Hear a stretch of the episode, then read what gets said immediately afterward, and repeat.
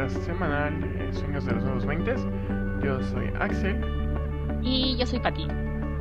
Eh, venimos aquí preparando varias cosas. Eh, quédense un rato, un ratito con nosotros porque va a estar interesante la plática. Esta semana yo les traigo varios temas, pero eh, abriré eh, con la reseña de Cats, la película de 2019. Sí, me estoy tardando un poquito en hacer la reseña, pero eh, hasta, hasta apenas tuve la oportunidad de verla. Y les traigo también mis propósitos de lectura para este año y ya, nada más yo creo que podría salir ser lo más importante, aunque también podríamos hablar como de nuestro día a día, pero eso yo creo que pues no es tan relevante porque no he hecho mucho estos últimos días, desde la última vez que nos vimos. Eh, pero a ver, Pati, dime, ¿qué, ¿qué tienes tú preparado para hoy? Pues mira, para este episodio tengo preparada dos reseñas. Bueno, realmente son tres, pero pues todo dependerá del tiempo, más o menos cómo vaya quedando el episodio. Pues ya, veré si añado la tercera reseña, que es un drama chino, o pues lo dejo en solo dos. Adelanto, les voy a hablar de The Queen's Gambit, así que si ya vieron la serie, pues quédense. En algún momento habrá cierta parte con spoilers porque necesito comentar algunas algunas escenas. Y si no la han visto, pues también quédense para que escuchen más o menos de qué va y a ver, les entra la tentación de verla. Está, está muy buena. Así que de eso es lo que vamos a platicar este episodio. Y pues esperamos que se queden. Sí, quédense, porque es interesante lo que vamos a estar hablando. Pero bueno, si quieres yo empiezo con la película de Cats que... Híjole, ¿cómo empiezo con esta película? ¿Cómo llegaste a esta película? A ver, tell me. Mira, yo llegué a esta película por dos cosas. Primero, porque eh, el director es Tom Hopper, que es mi director favorito de habla inglesa. Uh -huh. eh, Tom Hopper ha dirigido Los Miserables, el musical. Eh, en película dirigió El discurso del rey, de, dirigió La chica danesa y por ahí tendrá otras películas. Bueno, dirigió unos capítulos de una serie de HBO que se llama His Dark Materials o La Materia Oscura, que es este una adaptación de un libro de Philip Pullman de La Brújula Dorada, de Golden Compass, que creo uh -huh. que en español se traduce como Vientos del Norte, uh, algo así. Fríos del Norte, no, no, me acuerdo, pero ahí tengo el libro. Justamente lo intenté ver el título, pero solamente alcanzo a ver la palabra norte. eh, y sí, Tom Hopper eh, siempre me ha gustado su cinematografía. Se me hacen muy interesantes luego los planos que utiliza o incluso el humor y la forma en la que construye personajes. Porque Tom Hopper sí retrata muy bien ese humor británico, así la esencia de británica en cuestiones de humor, de personalidad. Por eso me gusta mucho. Y pues yo llegué a Cats porque obviamente vi los trailers, vi que anunciaron a, Hopper como, como el director y fue como de, ok, eh, vi que de repente le empezó a caer horrible eh, críticas a la película y fue como de, no, mejor me abstengo un ratito de verla porque tal vez pueda nublar mi juicio todas estas este, opiniones que han estado bombardeando desde, desde que salieron los trailers y desde que se estrenó. Hice una investigación chiquita en Wikipedia y pues la película fue todo un fracaso de taquilla, o sea, no, no ni siquiera juntó lo que costó la producción, o sea, imagínate todos los este los props, las, la publicidad, o sea, fue un gasto, una millonada pues lo que se perdió uh -huh. con esa producción. Del elenco, creo que la protagonista, que no me acuerdo cómo se llama, les soy muy honesto, eh, creo que era su debut eh, en el mundo cinematográfico y es como de, ay, pobre, pobre porque es su debut, es muy buena, pero que haya debutado con esa película, no, no, no. Pero bueno, continúo. Eh, la segunda razón por la que conociste esta película fue porque conozco el musical, ¿no? Mis papás ya lo han ido a ver. Eh, cuando estuvimos, cuando vino aquí el musical Acapulco fue como de, ah, vamos a ir a ver Cats. Y me preguntaron si de quieres ir y yo, no. Eh, porque um, yo también ya tenía este conocimiento de del musical porque también yo cuando estudié música, porque estudié música hace muchos años, estudié piano y violín, eh, un profesor de guitarra, creo que el profesor de guitarra de mi hermana, me dijo, ah, mira, tengo estas, estas partituras de una canción que es bien bonita. Eh, chécalas y, es muy fácil de tocar y a ver si te gustan. Y, y esta, estas partituras eran de la canción de Memory, del musical. Entonces también de ahí rescato, ¿no? Estos recuerdos de, de, ese, de ese musical. Entonces, pues aprendí a tocar Memory y me gustó mucho la canción, ¿no? pero yo no sabía que Memory era parte de Cats. Y pues ya hasta mis papás hasta que llegaron y nos dijeron, no, pues revísalo en YouTube, están bonitas las canciones, no le entendimos. Literal llegaron y, nos, y me dijeron, no le entendimos nada, solamente hay gatitos ahí bailando y cantando. Yo como de, ok, y dijeron, ah, pues checa la música. Y ya vi que estaba Memory, porque Memory es la canción más famosa de, de Cats. Y, pues es muy bonita, es muy, muy, muy bella esa canción. Ahora, bien, ya les conté como mi background o mi contexto con Cats. Y ahora voy a hablar de en sí qué es Cats, ¿no? O sea, ya saben que es un musical y con la breve reseña que me hicieron mis padres, pues más o menos se dan una idea. Es muy famoso el musical, creo que sí en Broadway, creo que por la pandemia no hacen funciones, no sé, no me no tengo no estoy tan actualizado en esos temas, pero eh, empecé eh, bueno, Cats empieza eh, con un texto del poeta T.S. Eliot que se llama, eh, lo tengo anotado porque tiene un nombre muy raro, Old Possum's Book of Practical Cats, que son poemas que Eliot escribe a su sobrino eh, pequeño, que son obviamente poemas de tinte satírico, eh, de tinte humorístico, y son poemas que intentan como que ser divertidos, ¿no? Incluso con las rimas y con la forma en la que están escritos como que impregnan mucho este humor y, y, una gracia, ¿no? Porque son poemas sobre gatos, ¿no? Entonces, pues Elliot hace estos poemas y hay un chavito llamado mm, David Lloyd Webber, creo que se llama eh, el escritor original de Cats, que le gusta, ¿no? Desde niño él leyó esos poemas y es como de, oh, quiero este... Mm, me gusta mucho, ¿no? Quiero hacer algo con esto, ¿no? Y hace una composición eh, que la tocan en, un teatro, eh, o sea, basado en los poemas de Old Possums. Y la esposa de Elliot creo que la llega a ver y le dice, oye, me gusta, bueno, la viuda en ese entonces le dice, oye, me gusta tu, lo que hiciste, ¿no? Este, porque creo que la presenta en una escuela. Eh, y le dicen, oye, pues, este, no sé, este, si quieres, puedes hacer un musical. Y Lloyd Webber fue como de, oh, sí, me gustaría, o sea, ya tengo varias canciones escritas, ¿no? Y es como de, ah, o sea, ya este, este chamaco ya sabía para dónde iba a tirar, ¿no? Y, y así nace Cats, más o menos. Les hice una reseña, una semblanza así en 5 minutos porque la historia es un poquito más... Eh, con más detalles. Yo el PDF que leí, pues intenté resumírselos así. Y ya, ¿no? Eh, salen estas este, memorables canciones de, de Cats. Aunque, como, repito, la más memorable es Memory. Y justamente, Patty, te tengo que decir que estuve leyendo algunos poemas de Old Possums. No, no los puedo leer todos, no tuve acceso a todos porque tristemente creo que el libro no ha perdido derechos. Entonces lo venden un poquito caro para mi bolsillo. Eh, pero sí tengo planeado leerlos.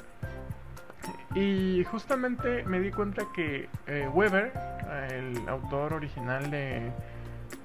El, que escribió el musical de Cats, rescata mucho eh, algunos versos de los poemas ¿no? de Elliot.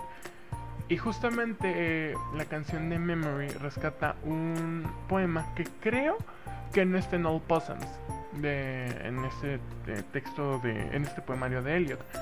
Pero sí lo rescata de... Eh, sí leímos Prufok, ¿verdad? Con David.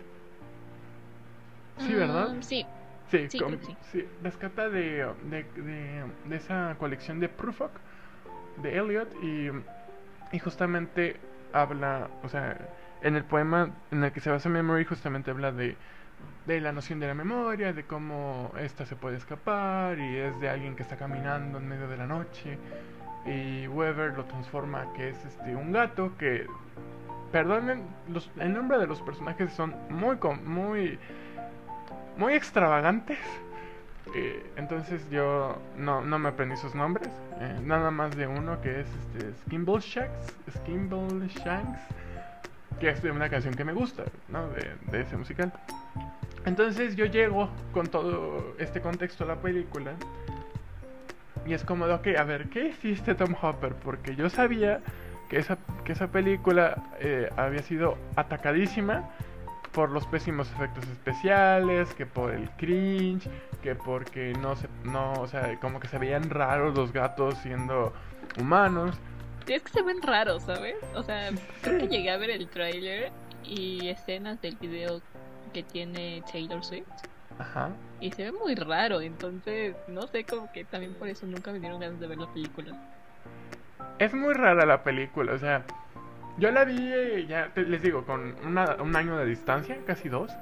Y bueno, no, sí, un año nada más de distancia. Y sí debo decirles que sí está... Híjole. um, de hecho hay una anécdota de Tom Hopper que dice que... Bueno, se dice pues, así como... Creo que ni siquiera es chisme, creo que es ah, verdadero lo que se dice que cuando estaban a punto de estrenarla así de hacer la premier de Cats, Tom Hopper llegó una hora antes con el con el rollo que era el bueno, ¿no? Eh, eh, así con ma- más arreglos, ¿no? O sea, tal parece que en eh, hay un background en, en el desarrollo de la película y en la producción que fue muy malo. Tristemente, Tom Hopper sí decepciona un poco como director, sí me decepcionó a mí porque tiene películas tan increíbles como Los Miserables, que es yo creo que mi musical favorito, o tiene películas tan hermosas como lo son El discurso del rey y la chica danesa, que verlo con Cats era como de... ah, no, quiero, no estoy diciendo que lo cancelen, ¿no? O que ya no le den trabajo, porque Hopper es de una calidad impresionante, ¿no? Y que Cats haya sido un problemón en la carrera de este señor, pues no... eh, como que no merita que ya no le den más trabajo, ¿no? Por mí que le den más trabajos y más musicales, nada más que, pues que dirija bien, ¿no? Esa es la cosa, porque Solo dirige bien, compa. Ahí te encargo. Es que ese es el problema, o sea, ¿de qué trata eh, Cats? Simplemente se trata de un una pandilla de gatos que se llaman eh, los Helicos o Jellicles que reciben a una nueva a una nueva integrante que es una gatita eh, que abandonan, o sea, literal la película empieza con un carro que está llegando un basurero y una doña que tira la bolsa con un gato, ¿no? Y de aquí empieza a desarrollarse la historia, que la historia es literal estos gatos gélicos, bueno, Jellicles, Helicos, que eh, tienen una vez, eh, una noche, si es una noche a cada año. No, espérame, no, espérame. ¿Cómo, ¿Cómo se puede decir? Es que ya se me fue la... ¿Cómo decirlo? Una noche cada año se celebra una luna, un tipo de luna que, este, que le permite a un gato reencarnar en una nueva vida.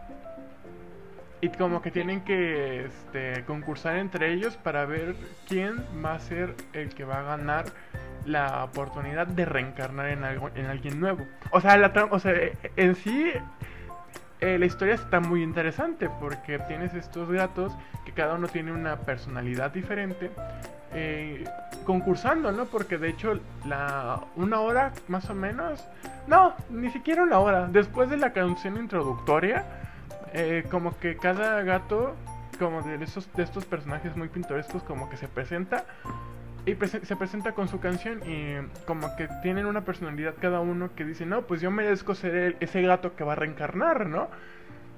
De una vez les digo que el elenco es muy bueno, así, muy muy bueno, excepto por James, este, James Gordon y esta morra que es este siempre de comedia, eh, la rubia gordita, ¿cómo se llama? Ah, está. Rebel, Rebel Wilson, ajá. Ella, o sea, esos dos se me hacen lo eh, la cringe, super cringe, no me gustan, no me gustó porque los hayan fichado a ellos. Pero el, el resto del elenco es muy bueno. O sea, tienes a, a Taylor Swift. Tú tienes a Ian McKellen. O sea, Ian McKellen cantando a Judy Dench. O sea, no manches. También tienes a Idris Elba, a, a Laurie Davidson. Entonces, es muy, muy, muy bonito el elenco. Es muy bueno. El problema es que por la forma en la que está animada la película y, y, y la forma en la que llevaron la dirección artística, sí te saca mucho de mucho de, de onda, ¿no? Porque es como de son gatos, pero antropomórficos, con cara de humano, con cinco dedos y con pies. No, es. O sea. muy raro, o sea, sí, sí, son muy raros, o sea. Y sí está bien padre que los actores quieran actuar como gatos, pero sí de repente yo estaba pensando así de, híjole, o sea, qué mal que decidieron este tipo de adaptarlo de esta manera a la obra, porque hubiera sido bien interesante que la adaptaran eh, así tipo CGI, así pero sin humanos, o sea, que fueran más animales, los gatos, o sea, más animalescos, o sea, que compartieran más similitudes con gatos más que con humanos como cambiarles la cara o este o que fueran o que caminaran como raro en cuatro patas digo eh, raro en dos patas. Y así como que hubieras salvado un poco o sea como que fuera una película animada más que un live action creo que eso hubiera servido no pero si no era live action tal vez muchos de, sus actores hubieran dicho sabes qué yo mejor no, no salgo tal vez Judy Dench hubiera dicho sabes qué yo no eh, Ian McKellen entonces yo creo que también por eso habrán decidido tener este- esta dirección artística. Y, y ya, ¿no? Lo que sigue después de esto es que eh, como que cada gatito va, les digo, haciendo su, su presentación. Y justamente la canción de Memory eh, entra en el momento en el que pues existe este gato malo, bueno, malvado por así decirlo, que se llama Macavity, que literal está haciendo lo imposible para que él sea el gato que reencarne, ¿no? Pero no, o sea, al final eh, la, la que decide, que es Judy Dench en la, en la película, que quién va a ser el gato que va a reencarnar, le dice a él, no, tú nunca vas a ser un gato, o sea, un, un gato, un Angelical Cat, entonces tú nunca vas a reencarnar en nada. Así. Y, Chale. no, y Macavity siempre hace la forma. literal, encuentra la manera de ir secuestrando a los gatos que están concursando para ver quién reencarna. Así los, los secuestra así bien feo. Eh, y, y él intenta que ser él el que reencarna, pero al final no lo logra, ¿no? Ups, spoilers. Este, debería haber puesto la advertencia de que iba a hablar con spoilers. Sí. Y ya esta nueva gatita, que creo que se llama Victoria, eh, encuentra a, a esta otra gata que es muy vieja, sí, muy así acabada, ahí eh, caminando entre las calles de, de Londres. Que no me acuerdo, tiene un nombre muy bonito, pero no me acuerdo del nombre. E- ella es la que canta Memory, ¿no? Eh, que en, en esta adaptación es Jennifer Hudson, ajá. Y Victoria le dice a, a Jennifer Hudson, a esta, este, a esta gatita demacrada, le dice, ven, eh, tú, ah, o sea, canta, ¿no? Di lo que, o sea, ¿por qué tú deberías ser quien reencarne? Y ya es donde se canta Memory, que es una canción, les digo, muy, muy preciosa, el, sacado de un poema de T.S. Eliot, que habla justamente de de cómo la memoria puede desvanecerse en cualquier momento, ¿no? Y que todo se convierte en recuerdos. Es precioso, ¿no? Pero el problema con la interpretación de Hudson es que no alcanza a las interpretaciones este, que hubo y que hay en Broadway. No, no, no, no le alcanza. Y ya para el final de la película, pues la como gata mayor o la que decide la, la que decide pues quién va a ser el que recarne elige a Jennifer Hudson para reencarnar. El problema es que ya después como, como que se pierde un poquito la historia y ya al final es como de qué rayos está pasando. O sea, le soy sincero, cuando yo vi la película, casi nunca soy de dormirse en películas. En esta me estuve durmiendo como por media hora me dormí. Porque sí está aburrida. Hay una parte en donde sí cae cañón. Y es más o menos es en el intermedio de la película y en el final es como de, ay, ya me quiero, ya quiero terminar esto, ¿no? De hecho, el final se prolonga un chingo. Es como de, ay, dude, ya, ya que reencarna, ya se va, ya, ya que termine. Y no, otro número musical. Y yo amo los musicales, pero, pero, ah, fue un problemón, sí, sí, fue un problemón. Qué bueno que no la fui a ver al, este, al teatro porque, eh, literal, solo me gustan cuatro canciones. Ahora voy a pasar con las canciones que me gustaron. Literal, solo fueron cuatro canciones que me gustaron. Que fueron. Em, eh, el, bueno, estas canciones de cada uno de estos personajes. Creo que Victoria es la única que no tiene canción. Maybe because she doesn't have an identity yet. Pero bueno. Eh, me gusta mucho la canción de Macavity. Creo que es en la película el mejor número de todos porque sale Taylor y Taylor se ve que si le echa ganas y que es, le Taylor, dedica, es que le, le, dedica tiempo es, es, muy buena es muy buena es, muy bueno su número eh, Mr. Mistopheles me gusta mucho por cuestiones personales no diré más y you know why right I know I know yeah. este, y la canción de Steamboat Shanks de, The Railway Cat que está preciosísimo ese número. El, más que nada en cuestión auditiva, o sea, el, arreglo musical está precioso. La escena en sí está medio rara, aunque las transiciones están bien hechas, pero la escena es rara. La escena en donde sale esa canción y obviamente Memory, pero porque a mí me gusta esa cancioncita, ¿no? Entonces, bien, si vamos hacia ir la forma de en calificar cada película, o sea, la película como lo estamos calificando ahorita, que era 7 coreanos de 7. Ajá. Te soy muy honesto, yo le daría a esta película, o sea, porque fallan varias cosas, pero acierten otras, ¿no? O sea, el elenco es muy bueno y los arreglos musicales están chidos. Pero en sí lo, los efectos y de repente las, las dirección artística es medio... Ahí cogía un poco. Entonces yo le daría como unos, como un 4 coreanos de 7 o como sería, como 3 estrellas. Eh, sí, más o menos, ¿no? Como 3 estrellas. Sí, yo, yo doy mi calificación en coreanos, pero como más tú guste. No, It's fine.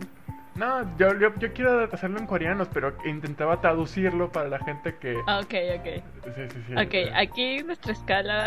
la escala es, es de 7 coreanos. Como Fai Sophie. Exacto, entonces, eh, pues ya irá dependiendo, ¿no? O sea, el máximo serían 7 coreanos, ¿no? Que sería como un 10 de 10. Ándale. Y de ahí, pues para abajo.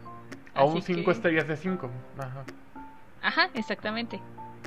Entonces, eh, nuestra escala de coreanos, ¿cuántos coreanos le dan?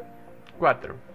4 coreanos de 7. Bueno, está, está ahí Sí, te digo, el elenco para mí, o sea, Chef Kisses, ¿no? Es que yo no sé cómo, es que también me maravilla cómo es que se sumaron. O sea, Guts en live action yo creo que pensaron que tal vez el vestuario iba a ser como como en la obra de teatro, pero en la obra de teatro también se ven bien raros. No sé, es este de por sí el, el musical es medio surreal, entonces ahí también hay un problema, ¿no? Y además de que la gente es bien piquismiquis estos días, ¿no? estos años han sido... Ah, es muy Twitter el asunto. I know. Sí, pero bueno, Patty, ya, pude hablar de Cats y fue bastantito de lo que hablé, así que go ahead and tell us. ¿Viste una serie, no? Eh, en CV3. Viste tres series. Entonces. Como se pueden dar cuenta, estamos de vacaciones. Así que pues estoy aprovechando para ver todo lo que seguramente no voy a poder ver en el semestre. y desde em, la cena de Año Nuevo, pues mis primos me estuvieron insistiendo en que viera Queen's Gambit. También había visto por un montón de historias en Instagram que estaba bien buena, que la recomendaban un montón. Eh, dos amigas igual me la recomendaron y yo, ¿saben qué chicas? Ahorita estoy con un drama. Próximamente, tal vez le dé la oportunidad. La verdad, no se me antojaba mucho porque no sé, sentí que iba a ser una serie de ajedrez, you know? O sea, Ajá. eh, pensé que iba a ser básicamente eso y pues la verdad, o sea, yo no tengo ni idea del ajedrez, no tengo nada de conocimientos de ajedrez. Me han intentado enseñar como tres veces y las tres veces no he entendido nada, así que pues no, no me llamaba la atención. Y el fin de semana dije, ok, vamos a darle una oportunidad, o sea, si a tantas personas les está gustando, pues debe ser por algo, ¿no? O sea, algo debe de haber por ahí que esté bueno. Y empecé a ver el primer capítulo. Realmente no esperaba mucho más que hablara de ajedrez, obviamente. Pero de ahí en fuera, o sea, no esperaba gran cosa. Dije, ok, algunas series de Netflix están buenas, hay otras que me han decepcionado. En específico, sus películas creo que no son muy buenas. Y dije, ok, vamos a ver. Pues, ¿de qué va la serie, no? Es pues una serie que podrías pensar que es de ajedrez, pero realmente no es de ajedrez. Es de esta chica llamada Beth, que es un prodigio en el ajedrez, pero este, esta genialidad lo que hace es causarle muchos problemas. Más que nada, la serie es ver los problemas en su vida, de que le trae ser una genio, ¿no? De no poder conectar con otras personas porque sus cerebros como que no trabajan de la misma forma. Ella está aislada y, y aparte desarrolla un montón de adicciones y es una persona con conductas autodestructivas muy intensas. Entonces de esto va, va la serie y la pregunta que tú tienes constantemente mientras avanzan los capítulos es ¿podrá llegar a alcanzar su meta? O sus adicciones van a poder más que ella, ¿no? Entonces, esta serie tiene siete episodios y cada uno dura alrededor de una hora. O sea, está cortita de ver. Está basada en un libro que tiene el mismo nombre, de, escrito en 1983. Y pues me pareció muy curiosa la, la serie en un inicio, ¿no? Tienes a, a Beth eh, entrando corriendo básicamente diríamos que la serie inicia como en un in media res o sea Ok. como a mitad de la historia y tú ves que ella entra corriendo los paparazzis como que le están viendo tú no sabes qué rayo llega y se saluda a un sujeto y se sienta y empiezan como una competencia de ajedrez y es como de what the fuck ¿qué acaba de pasar aquí no? Ujú. Y ya después te da como, uff, regresas al inicio, donde están hablando unos policías en un puente diciendo que el accidente fue horrible, pero que a pesar de eso, ella, a ella no le pasó nada, no tiene ni un solo rasguño, pero su mamá está muerta. Entonces, ¿qué pasa? Que ella queda huérfana y la tienen que llevar a un orfanato es su viaje eh, al orfanato, conoce como a la directora, le explica más o menos como que este es un nuevo hogar, que no se preocupe, ah, aquí va a estar bien, va a tener como compañeras, no está sola y cosas por el estilo, ¿no? Eh, le cambian su ropa, le cortan el cabello, eh, pues la presenta a los demás. ¿Y qué pasa? Que en esos años que eran los 60 más o menos era normal tener con tranquilizantes a los niños en orfanatos para que no causaran problemas. Holy fuck. Entonces esto lo que ocasiona es que ella desde chiquita, desde los 9 años, empieza a desarrollar una adicción a los calmantes. Dude, es como Alejandra Pizarnik. O sea, En ese está, sentido. Ugh. está bien intenso, ¿no? Eh, ella llega, le dan dos pastillas, una verde que pues, son los tranquilizantes y otra que son vitaminas, según esto, ¿no? Y el enfermero le dice, tómate las dos, una es para que no te enfermes y la otra es para que no te sientas mal. Y ella pues obedece y se las toma, ¿no? Y una de las chicas más grandes, que es Jolene, le dice que no se debió de haber tomado la verde luego luego, sino que se esperara a la noche. Porque el efecto es mejor. Pero ella obviamente no entiende, no sabe de qué le están hablando, hasta que después le empieza a hacer efecto el tranquilizante y anda toda mareada por todos lados y ahí es cuando se da cuenta de que pues a lo que Jolín se refería era que esto pues te tranquiliza en la noche, ¿no? Que ya no tienes que estar parada y caminando y cosas por el estilo, porque incluso sientes que la niña se va a caer en cualquier momento y que va a rodar por las escaleras. Entonces pues, está bien intenso el momento en el que ella llega, el cambio por completo y además su mamá era una genia en las matemáticas, entonces la niña también es súper buena en las matemáticas porque desde chiquita le enseñaron y es como acoplarse a estos nuevos profesores que no solamente tienen las asignaturas como educativas, sino también está como la materia de canto y como tus clases de etiqueta y de catecismo y toda esta onda, ¿no? Y la niña pues eh, va como muy avanzada para el resto de las demás, entonces se aburre mucho y un día pues termina su examen súper rápido y la profesora le dice como que pues sabes qué, ve a, a sacudir los borradores al sótano. Y ella como de ok, entonces baja y se encuentra con el conserje que está sentadito así como una mesita chiquita con su banquito y está jugando ajedrez y ella le llama mucho la atención el juego porque nunca lo ha visto y el tablero le parece llamativo. Entonces ella se acerca y le pide que pues le enseñe a jugar y el señor le dice que no, porque no juega con extraños. Y ella de no soy un extraño, yo vivo aquí, este es mi hogar. el señor no. Poco a poco se va ganando al conserje y el conserje le empieza a enseñar. Y se da cuenta de que la niña es, muy buena. Pero pues no entiende cómo es que es tan buena si nunca ha jugado antes, o sea, está aprendiendo. Y la niña lo que hacía era que pues se guardaba todos sus sedantes para tomárselos en la noche.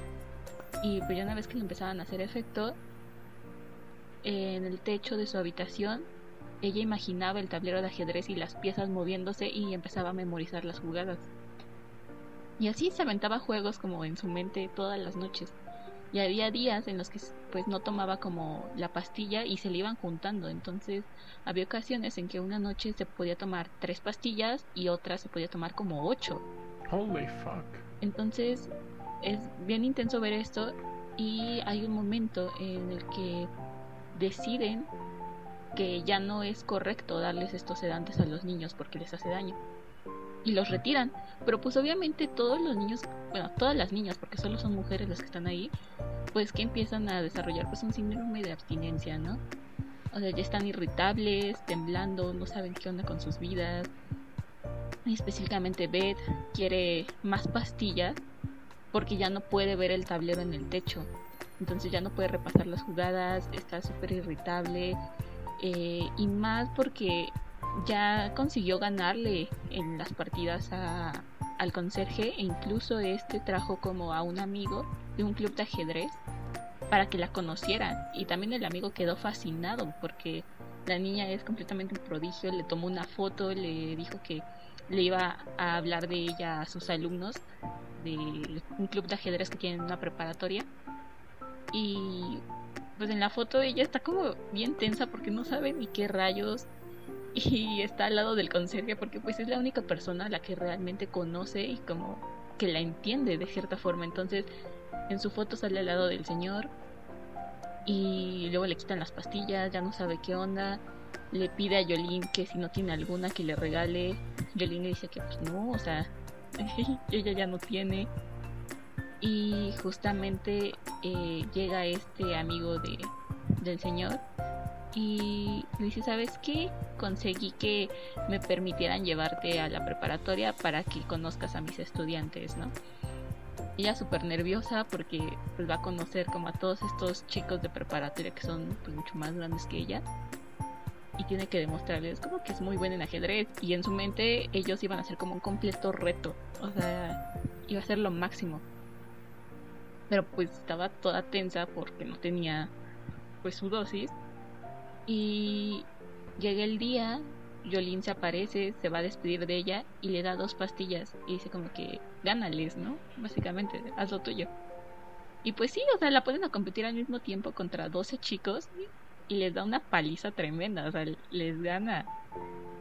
Y es súper genial verla como dándose cuenta que es buena, que puede pues puede con eso y con más, súper orgullosa, feliz, regresa y va con el conserje y le cuenta todo. Eh, el señor le dice como que niña es que realmente eres un prodigio. Y pues más adelante tienes que la niña es adoptada cuando tiene 13 años. Y es otra vez sacarla como de este lugar en el que pues ya era como su hogar, por así decirlo.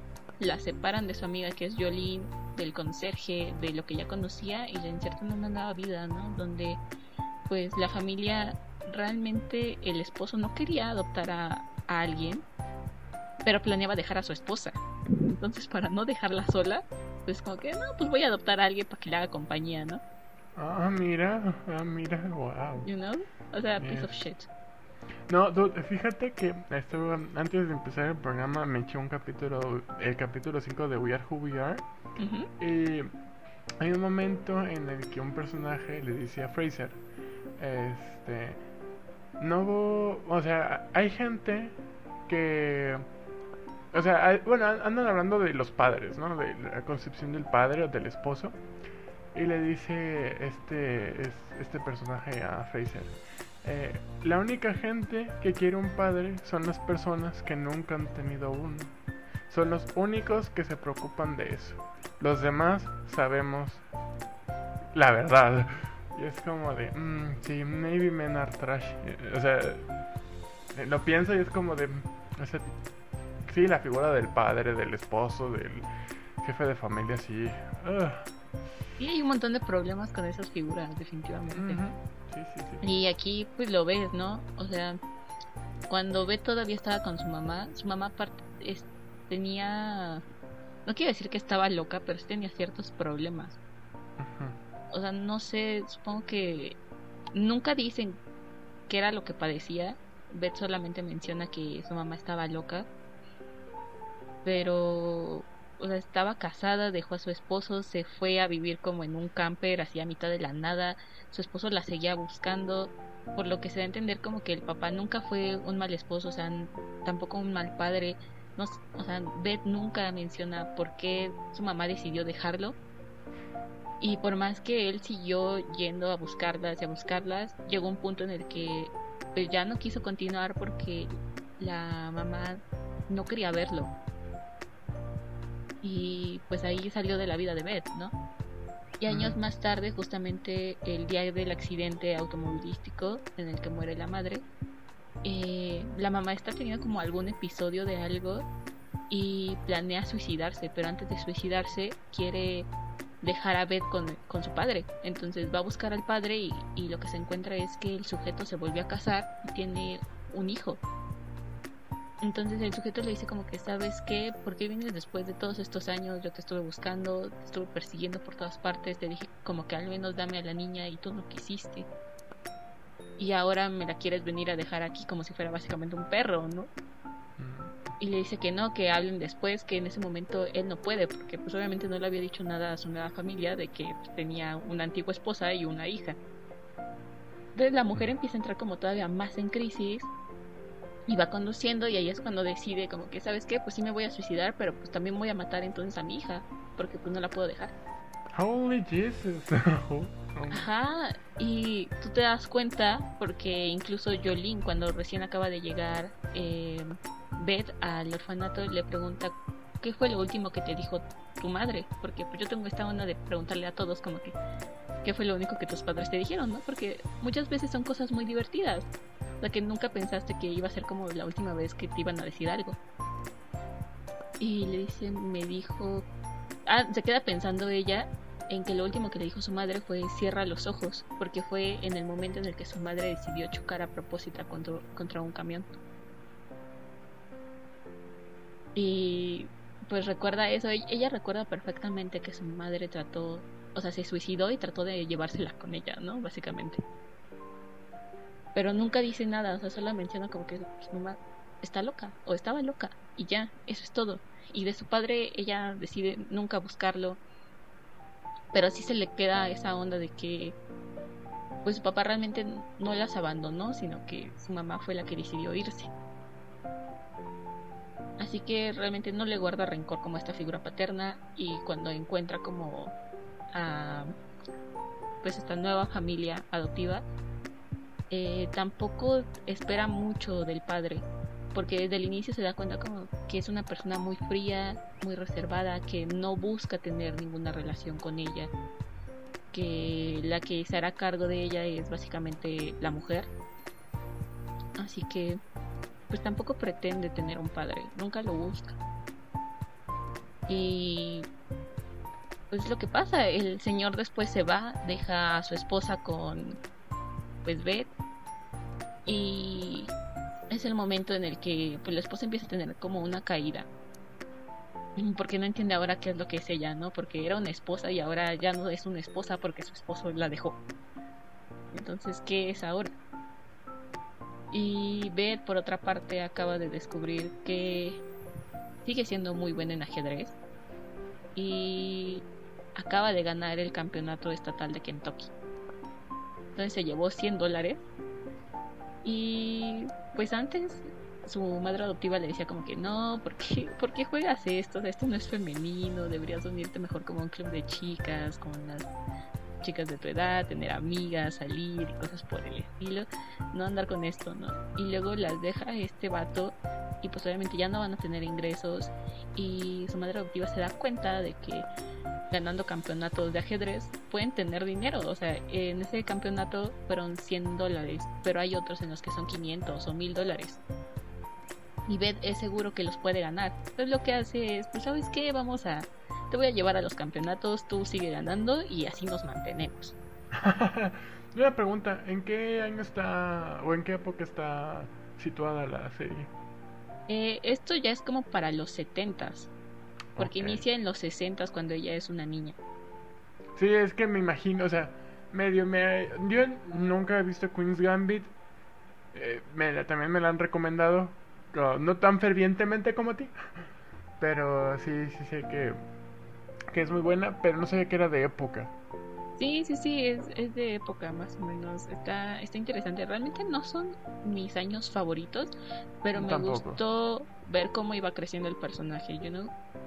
Ah, igual algo que me pareció súper eh, curioso que te mencionan en el detrás de cámaras es que la actriz nunca se pintó el cabello, eran pelucas todas las que utilizó en el rodaje. Y yo dije, what? Yo cuando vi tu cabello en las escenas se veía tan hermoso y dije, se ve fabuloso, o sea, esto no puede ser una peluca. Y resultó que sí, todos fueron pelucas. Entonces está súper padre, el vestuario está hermoso. Eh, los ángulos de las tomas hay unos maravillosos. Hay una escena en específico que me encantó. Que es, ah, bueno, spoiler. Bueno, ya les dije varios, pero realmente no son grandes. Porque pasaron en el primer capítulo. Así que no está tan grande, pero este sí. O sea, spoiler alert. Los siguientes, los siguientes 30 segundos o un minuto va a ser spoiler, ¿no? Ah, hay una escena que es después de que están en un torneo en la Ciudad de México. La madre adoptiva de Beth muere en el hotel, ¿no? Ah, mm, nada más. Por cirrosis, algo por el estilo, ¿no? O sea, la señora se dedicó a tomar un montón después de que su esposo la deja. Y pues este vicio también se lo contagia a Beth, entonces ella también después se vuelve alcohólica. Y además eh, la señora también tomaba como estas píldoras, estos tranquilizantes para dormir y Beth se los robaba escondidas. Entonces mm, Beth siguió con sus vicios. Pero bueno, la, la madre adoptiva muere y ella se queda sola, ¿no? Entonces tiene que arreglar como todos los trámites de llevarse el cuerpo a Estados Unidos, eh, las cuentas, todo. Y lo que hace es llamarle a que sería su padre adoptivo, no para pedirle dinero, solo para avisarle como de, oye, eh, ella acaba de morir, ¿no? O sea, si quieres presentarte al funeral, pues adelante, y si no, pues ya que. Y es lo que ella le dice, o sea, no te estoy pidiendo nada, solamente pues quiero hacerte saber que la persona con la que te casaste, pues acaba de morir, ¿no? That's all. Eh, yo me voy a hacer cargo pues de todas las cuentas. Y el señor dice como que mm, pues, está bien, tú encárgate, ahorita no puedo, tengo problemas de dinero y no puedo ir, ¿no? Y ya, y, ella como de ni siquiera quieres saber de qué murió, qué rayos, o sea, te casaste con ella y después la abandonaste y no te importa que haya muerto. Y se empieza como a medio pelear por teléfono y al final el señor le dice como que pues, este, ¿sabes qué? Eh, pues la casa básicamente pues es tuya, ¿no? Nada más paga la hipoteca y ya, o sea, lo que yo quiero es ya no saber nada de ti. O sea, ya se murió la que era mi esposa, pues ahora mm, nunca te quise realmente como una hija, o sea, mate de mi vida. Y ahí quedan.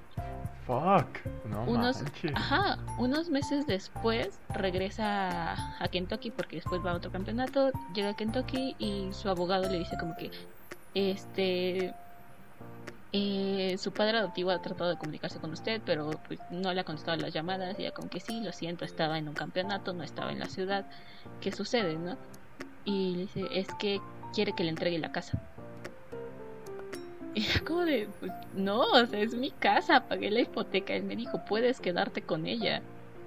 Solo hazte cargo de la hipoteca. Y eso es lo que hice.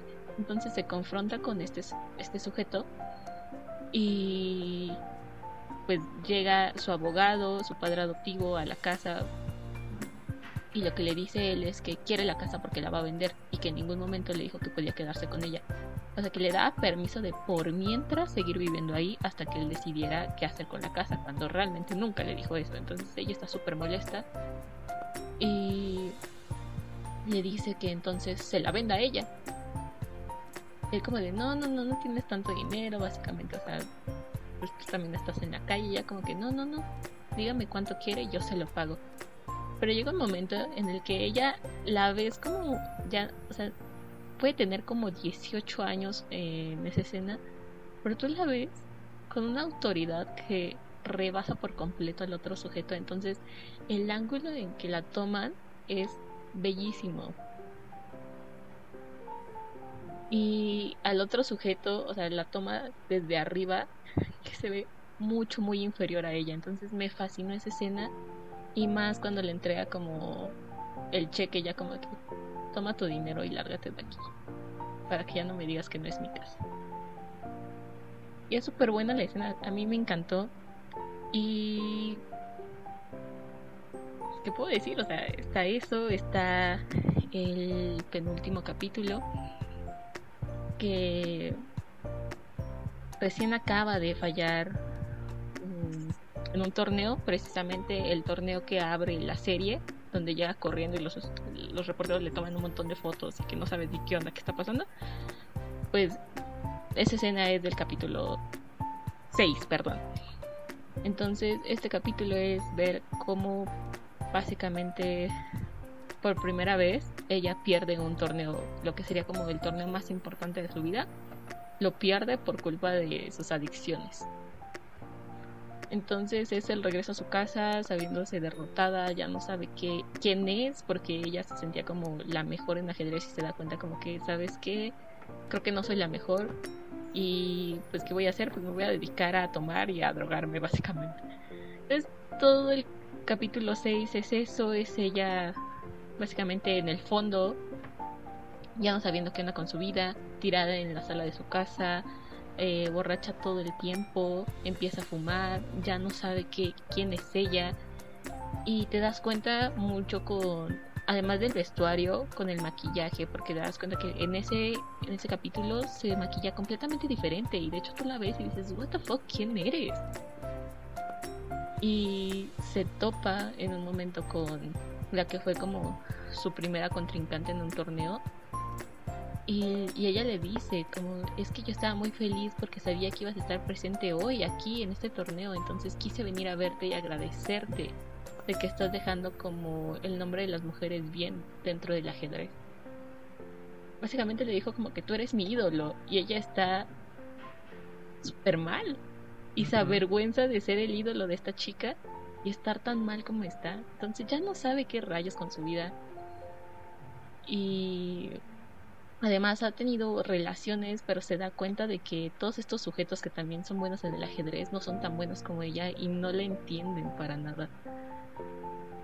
Entonces los bota, no logra hacer como conexiones.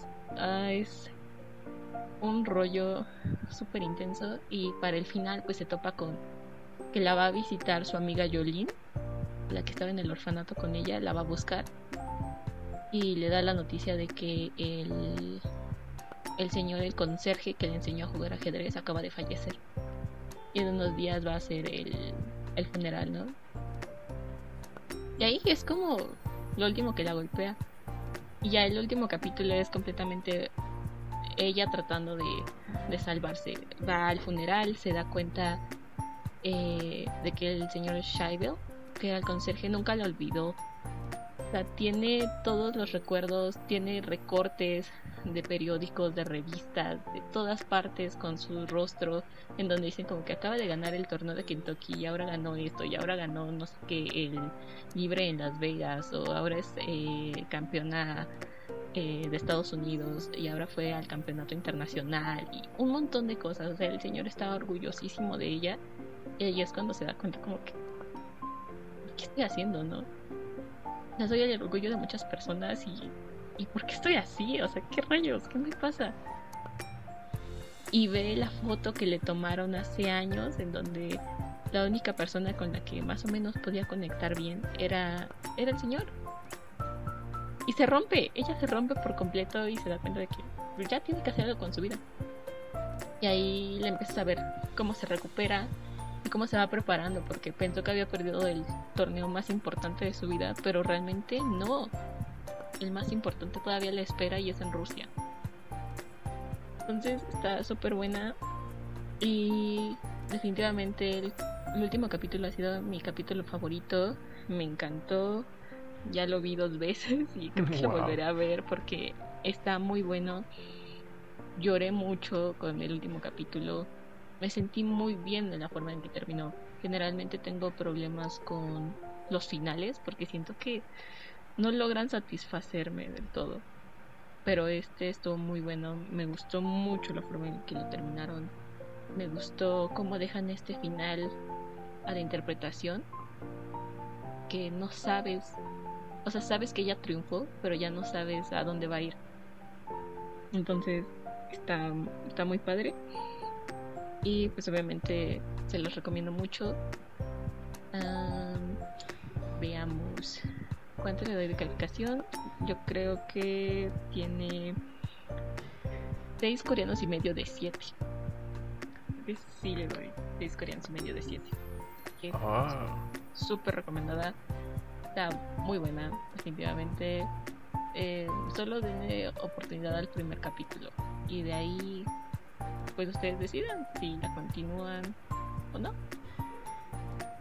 Pues fíjate que a mí siempre me ha llamado mucho la atención, ahorita más, o sea, te digo, me ha llamado la atención porque me lo han estado, me la recomiendan mucho y sé que está ahorita en boca de muchas personas, pero ahorita que me contaste el resumen, sí fue como de, ok, Creo que sí le, sí le daré su oportunidad.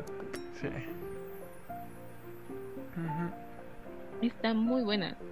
Y pues ya, después de esa vi Love Alarm, que es igual una... Bueno, es un drama. Serie original de Netflix, igual.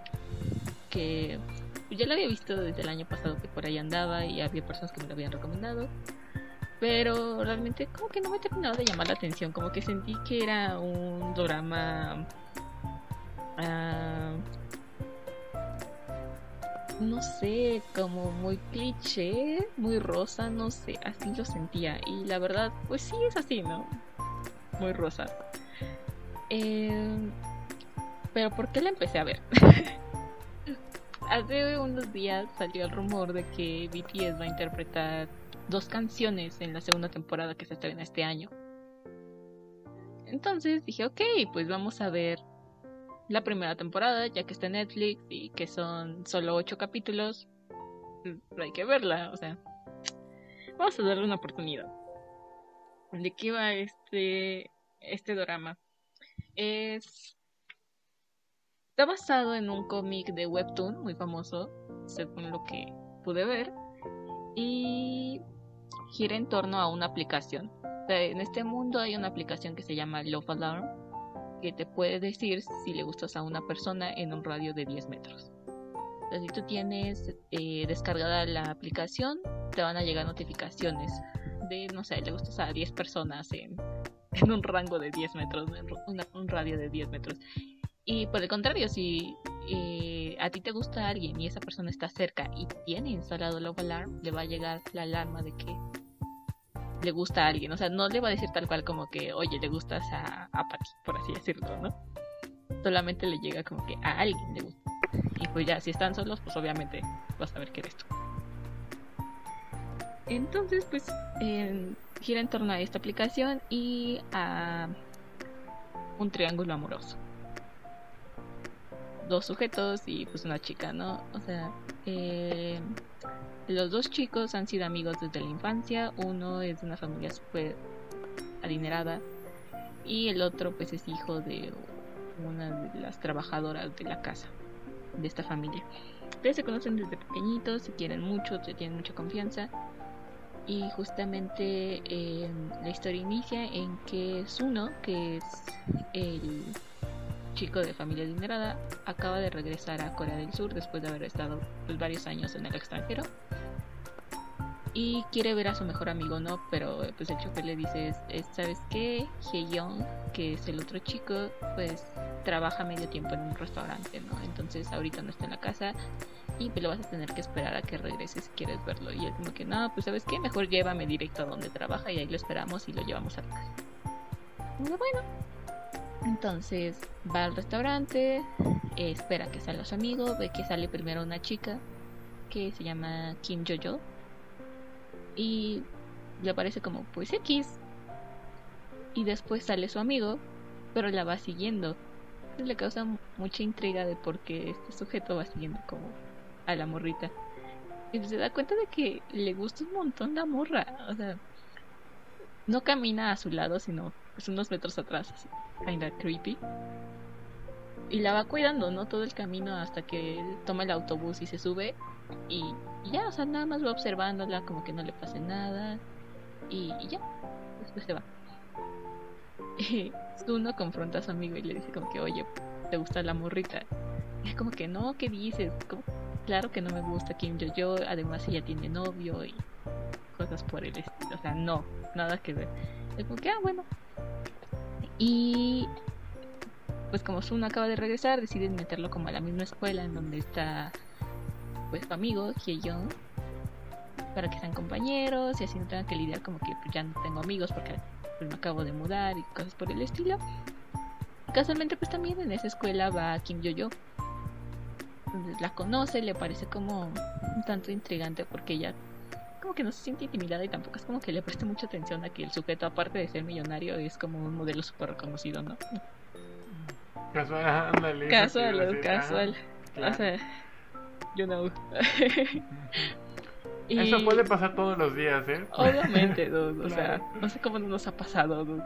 What the fuck. Seguro es porque estamos en clases en línea. fuck you.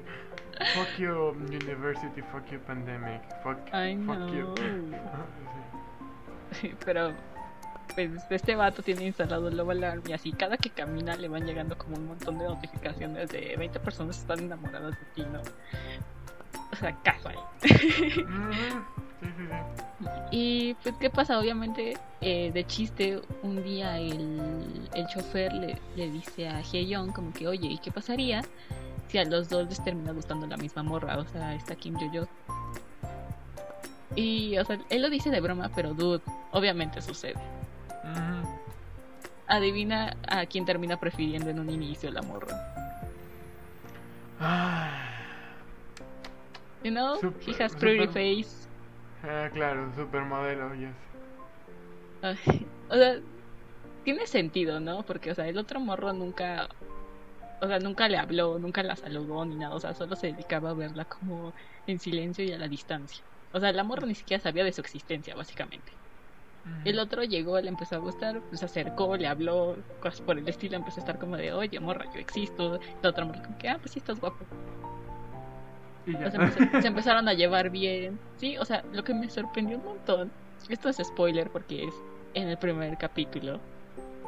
Y tampoco lo del triángulo amoroso porque eso sale en el tráiler, así que mm, no es spoiler, pero así, en el primer capítulo, tal cual, eh, Suno va siguiendo a la morrita Y de repente le dice como que, oye, quiero decirte algo. Se mete en un callejón y la besa. Y yo, ¿what? La acabas, la acabas básicamente de conocer. Sabes que tu mejor amigo está enamorado de ella, perdidamente. Y, ¿what the fuck? Entonces me quedé con cara de, no puede ser, ¿qué clase de amigo eres? Neta. Pero, ay, me pareció como súper raro, porque aparte, o en todos los dramas anteriores, nunca sucede eso, o sea, pasan como 10 capítulos para que los protagonistas se besen, y en este ya, o sea, primer capítulo ya había beso, y yo dije, what the fuck, aquí va a pasar algo, esto no se puede quedar así. Obviamente después sucede algo, ¿no? Entonces, ah, no sé, eh, tuve conflictos con esta onda de Zuno porque dije, what the fuck, o sea, neta, tu mejor amigo desde la infancia puede que te haya dicho que no le gustaba Kim Yo-Yo porque tenía novio, pero, o sea, tú sabes que está súper enamorado de la morra y tú vas y, y besas a la morra. Mm. No entiendo qué onda con Zuno, pero ok. Después pues te das cuenta como que el vato, o sea, pudo haber hecho eso, pero mm, no es tan mala persona. y pues obviamente su amigo queda más o menos con el corazón roto porque pues está enamorado de la chica. Pero pues igual se da cuenta como que en parte fue su culpa porque tuvo oportunidad durante años de hablarle. Nunca lo hizo. Y pues más o menos así empieza el triángulo amoroso, ¿no? Ya, spoiler, más adelante hay un problema con Suno y Kim Jo-jo en su relación, tienen un accidente de moto y pues obviamente quedan heridos. Eh, ya no le permiten a Suno ver a Kim Jo-jo, ella se da cuenta como que le está causando muchos problemas, se entera que sus papás le ponen esta condición como que o te empiezas a comportar y empiezas a sernos útil en la familia o te regresamos de nuevo a Estados Unidos y ya, para que no la vuelvas a ver. Y pues obviamente ella sabe... Ajá, entonces ella sabe que pues uno nunca la va a dejar. Entonces, ¿qué es lo que decide? Pues ella dejarlo a él.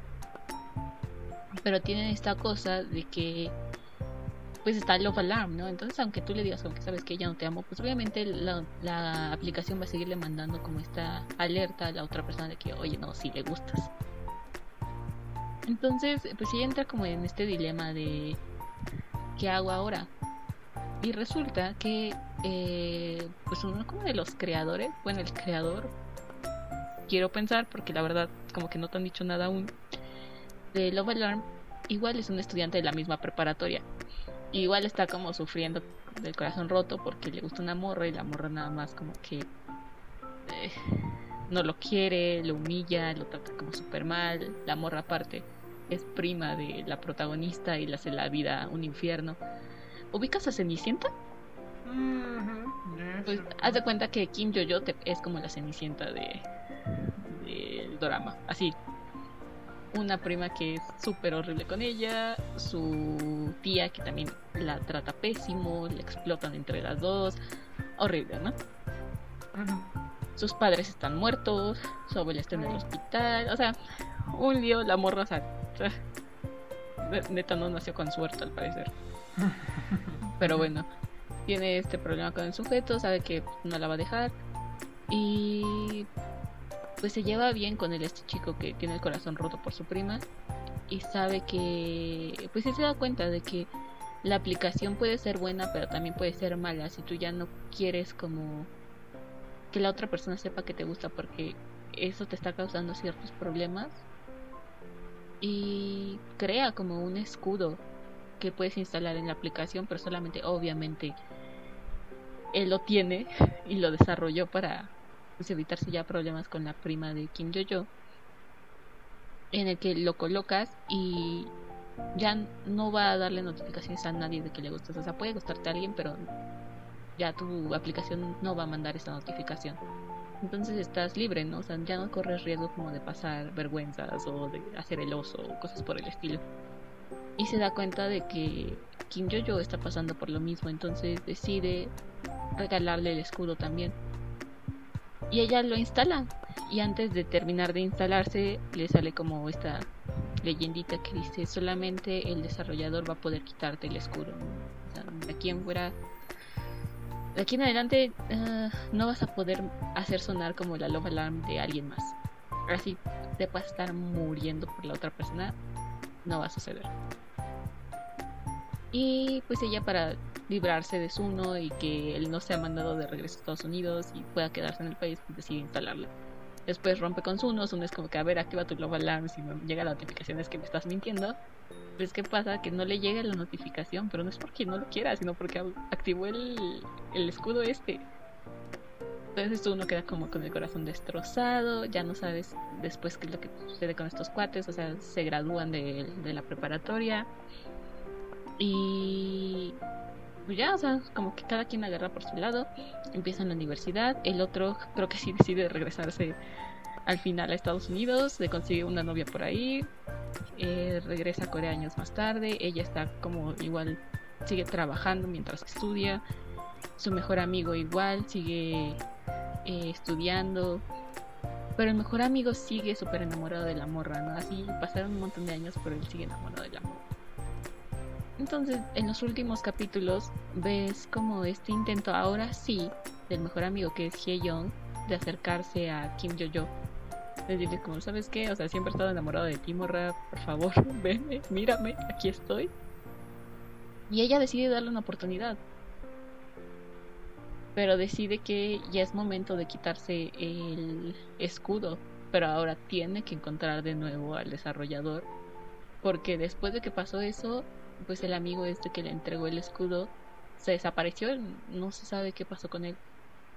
Entonces, ahí termina, o sea, ya no sabes realmente qué es lo que va a pasar, porque Zuno sigue igual enamorado de la morra, a pesar de que tiene novia.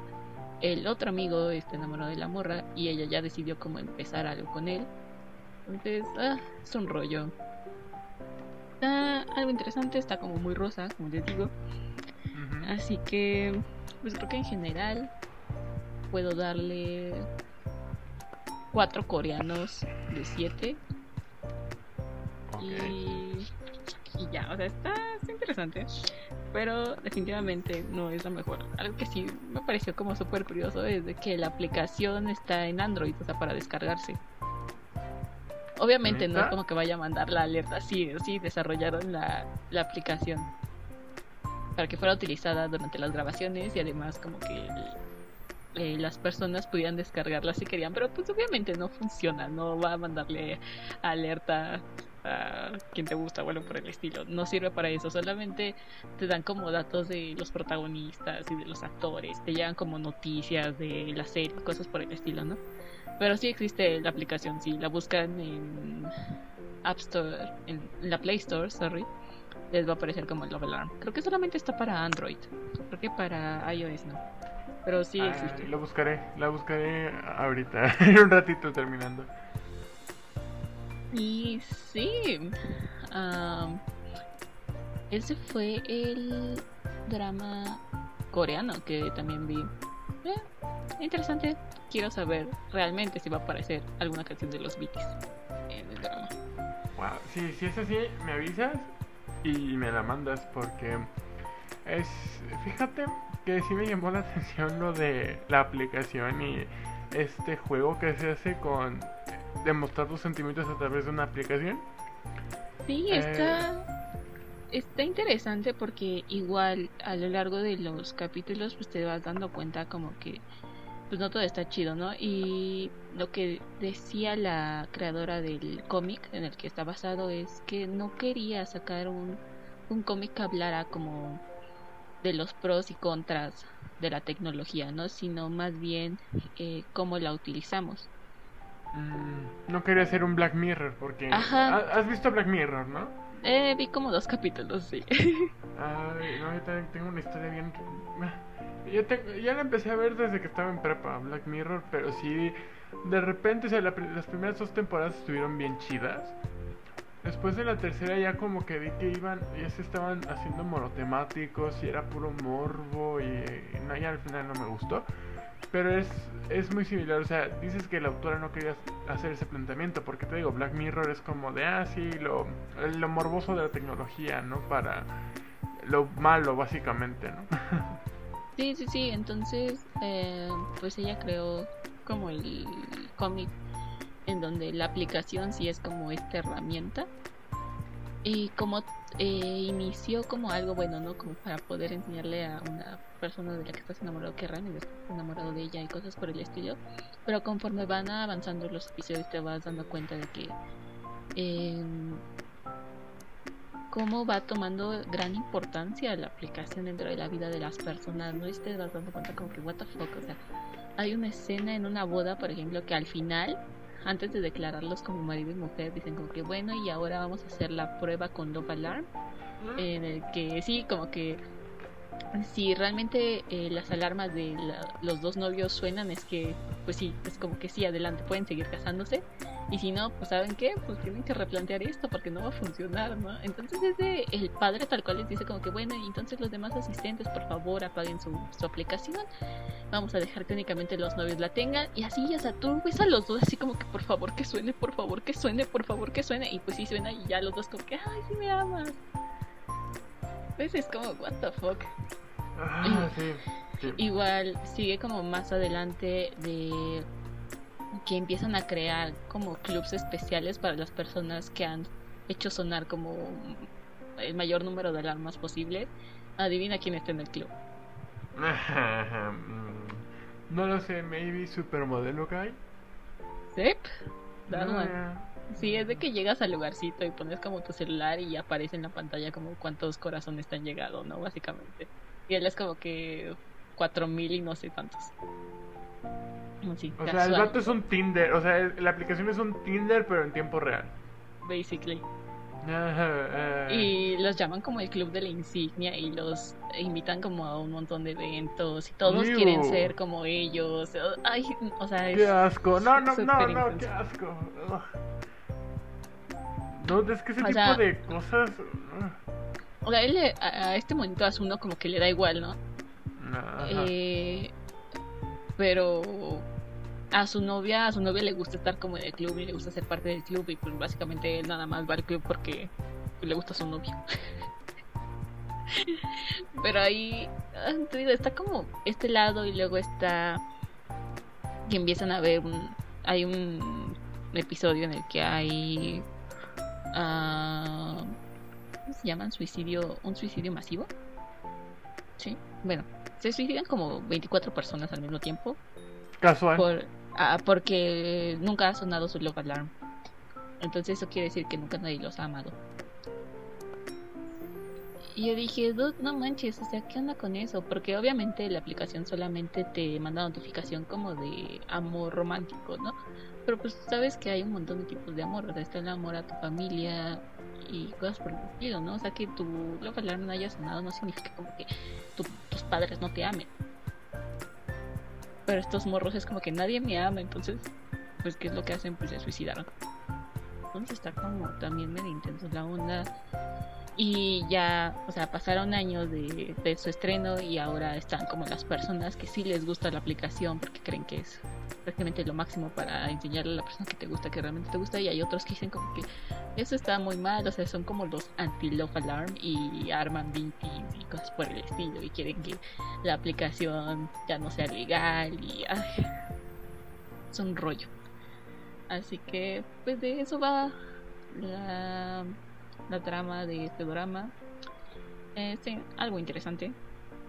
Eh, ya les conté más o menos qué onda, así que si les gusta esta onda de la tecnología y los triángulos amorosos y la onda como de preparatoria, pues veanla. Recomendada. Está cortita y está en Netflix. Sí, Sí, sí, sí. Pero bueno, eh, ahorita ya estamos a la hora y casi 15 minutos. So I don't know if you want to add something more. Mira, tengo el otro drama, pero ese me encantó y creo que voy a hablar un montón. Así que I don't know. Tell me. No, yo diría que si quieres lo podemos guardar para la próxima semana y ya ahí lo juntamos con el con otra serie. Bueno, o, podremos hacerlo como para entre dos semanas para no, no volvernos monotemáticos en el sentido de solo hablar de series o obtener dos capítulos seguidos de serie. Entonces te propongo que la próxima semana hablemos de otra cosa y dentro de 15 días ya hables de ese drama. Ok, por mí no hay problema, o sea. Sí, porque we are running bueno. out of time. Mi computadora está. Bueno, y ahorita se portó bien mi compu. Va a la mitad de la batería, pero still no quiero este que se sobrecaliente. Va, va, va. Sí, Sí, entonces eh, les dejo la reseña de siguiente drama para pues sería dentro de dos episodios, está muy bueno. Si quieren empezar a verlo, o sea, está bien padre. Una vez les adelanto, creo que es de mis super favoritos. Creo que nada más no le pongo siete coreanos de siete coreanos porque no sé. Siento que después me puedo arrepentir, porque la verdad no creo. Está muy buena, está en Netflix, se llama Un amor tan hermoso. Si quieren irla viendo para después, pues, escuchar la reseña y algunas cositas que voy a comentar de algunos episodios, pues adelante. Una vez les, les adelanto eh, cuál es el drama. Así que, Un amor tan hermoso está en Netflix, muy buena, 23 capítulos, uno especial. Wow, está larga. Eh, yo también, una vez les digo, también dentro de 15 días voy a andar reseñando We Are Who We Are de, Lucas Wa- de Luca Guadagnino, eh, eh, director de Call Me By Your Name. Eh, igual, esta no está en Netflix, esta está en HBO. Eh, véanla, son solo 8 episodios de una hora cada uno. Por donde, eh, voy en el capítulo 6 y dude, el capítulo 5 dio un plot twist que medio se había anunciado en el tercero. Pero yo no pensé que fuera, o sea, no pensé que llegaría a más ese, sí creo que fue el tercero, ese plot twist. Y fue como de, oh my god, what the fuck is going on here? Pero bueno, eh, eh, es- es- ojalá les haya gustado el episodio de esta semana. Eh, yo creo que la próxima estaremos hablando maybe something about literature o podríamos estar hablando maybe de qué es lo que vamos a estar haciendo en la semana o proyectos o whatever. Eh, I don't know, it's our podcast where we can do whatever the fuck we want.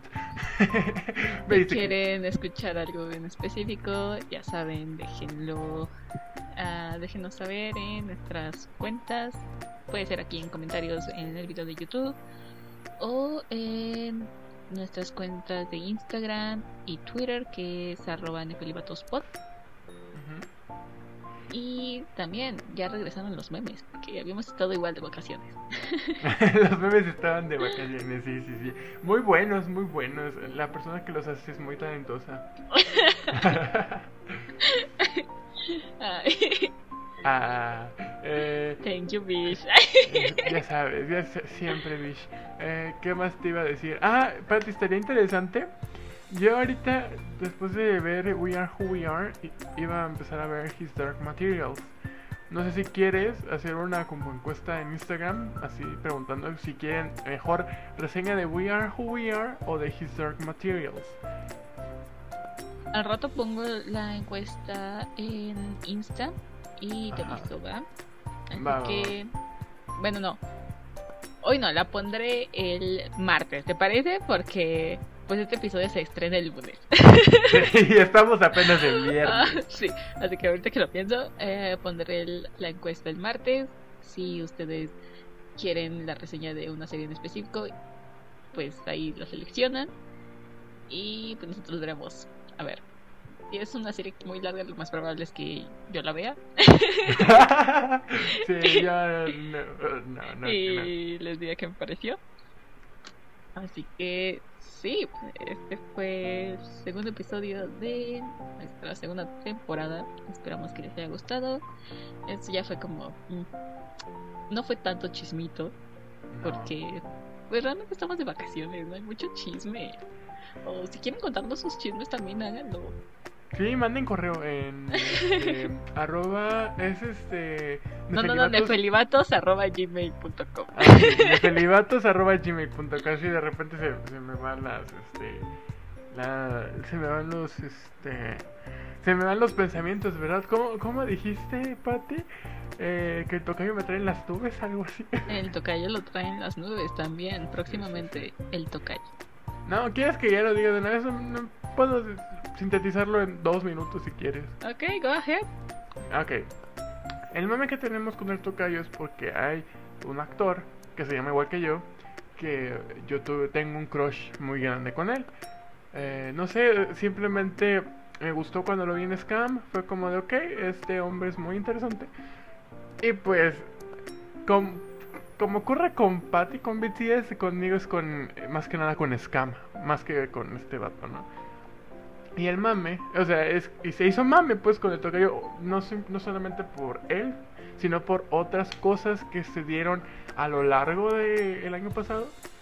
Entonces, ese es el mame, ¿no? Entonces, no les voy a dar su apellido, o sea, pueden buscarlo bien en Scam, porque siento que sería invasión a la privacidad. Pero basically, it's that. Yes. Ya, Pero es un mame, sí. es un gran mame. gran, O sea, gran si mame. topan como estoy yo por Jungi, así está Axel por el tocayo. Oh, el tocayo. El tocayo, sí. sí. Igual, Ya si quieren- fin.